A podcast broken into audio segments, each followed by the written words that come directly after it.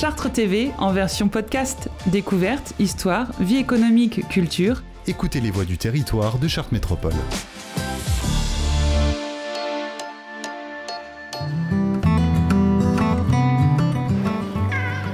Dès l'enfance, le refuge est, apparu très tôt, euh, oui, dans ma vie, quoi.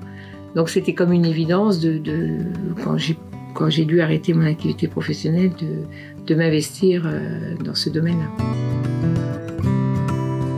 Travailler avec sa mère, ça n'est pas toujours facile, parce qu'à un moment donné, en fait, quand je suis arrivée, la chatterie n'était pas encore créée, donc on était toutes les deux sur le bureau. Elle est là depuis plus de 40 ans, donc c'est compliqué de, de partager aussi. Enfin, euh, même si on s'entend très bien, hein, il y, y, a des moments où ça clash aussi, quoi.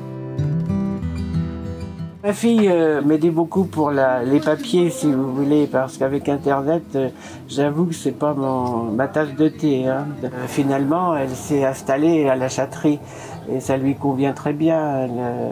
Elle, est passionnée par les chats. Bien souvent, quand même, quand nous avons des abandons, euh, vous savez, les gens n'ont même pas de larmes, même pas une caresse à l'animal. Donc, on, on, sent que ces gens-là n'étaient pas faits pour avoir un chien. Hein. Ça, bah, quelquefois, c'est compliqué quand c'est quelqu'un vraiment qui ne peut pas faire autrement. Euh, on sent euh, la détresse, si vous voulez. Mais quelquefois, quand euh, les gens me disent je veux m'en débarrasser, j'ai pas de, je suis contente de prendre l'animal parce que je sais qu'il aura une vie meilleure que ce qu'il a connu auparavant.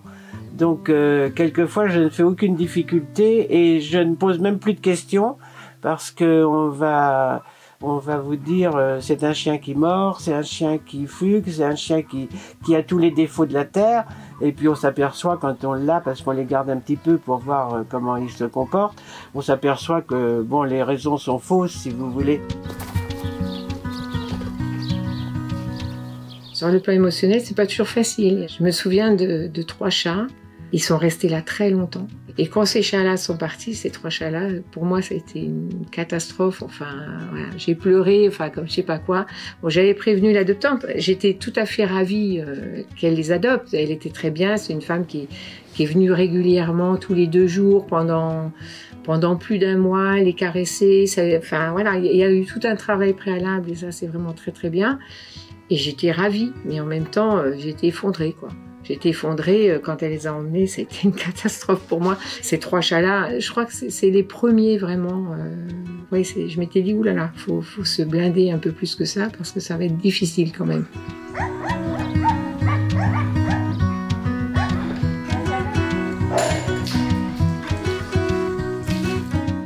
L'organisation du travail, c'est assez, euh, assez lourd. On a deux, euh, deux personnes à mi-temps le matin, enfin le matin et l'après-midi.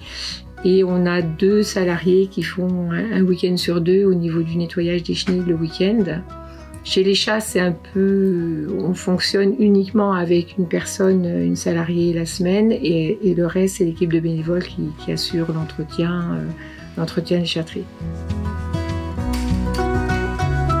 Et les gens ne se rendent pas compte de ce que représente le coût d'un animal enfin, par jour euh, en termes d'inter interventions vétérinaires. Chaque mois, on a à peu près 10 000 euros de frais vétérinaires. C'est l'activité globale chat et chien. On aimerait encore en, embaucher, mais les, les fonds manquent. Il faut faire très très attention parce que nous avons et, les, les, frais augmentent, euh, point de vue euh, eau, électricité, entretien des bâtiments et tout, plus euh, les deux personnes que nous avons embauchées. En plus, on a quand même de plus en plus d'animaux qui arrivent qui n'ont rien et comme nous ne vivons que de dons, c'est difficile. Euh, alors les dons, les dons financiers nous aident beaucoup. C'est vrai que les réseaux sociaux nous aident aussi maintenant par rapport à ça. C'est-à-dire que je lance des appels de temps en temps, donc les gens euh, connaissent nos besoins et, et nous, font des versements, etc. Le site internet n'est pas vieux, il date de trois ans.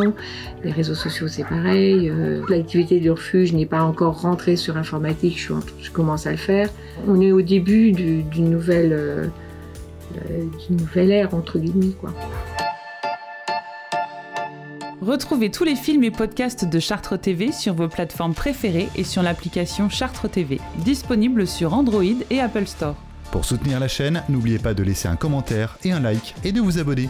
www.chartretv.fr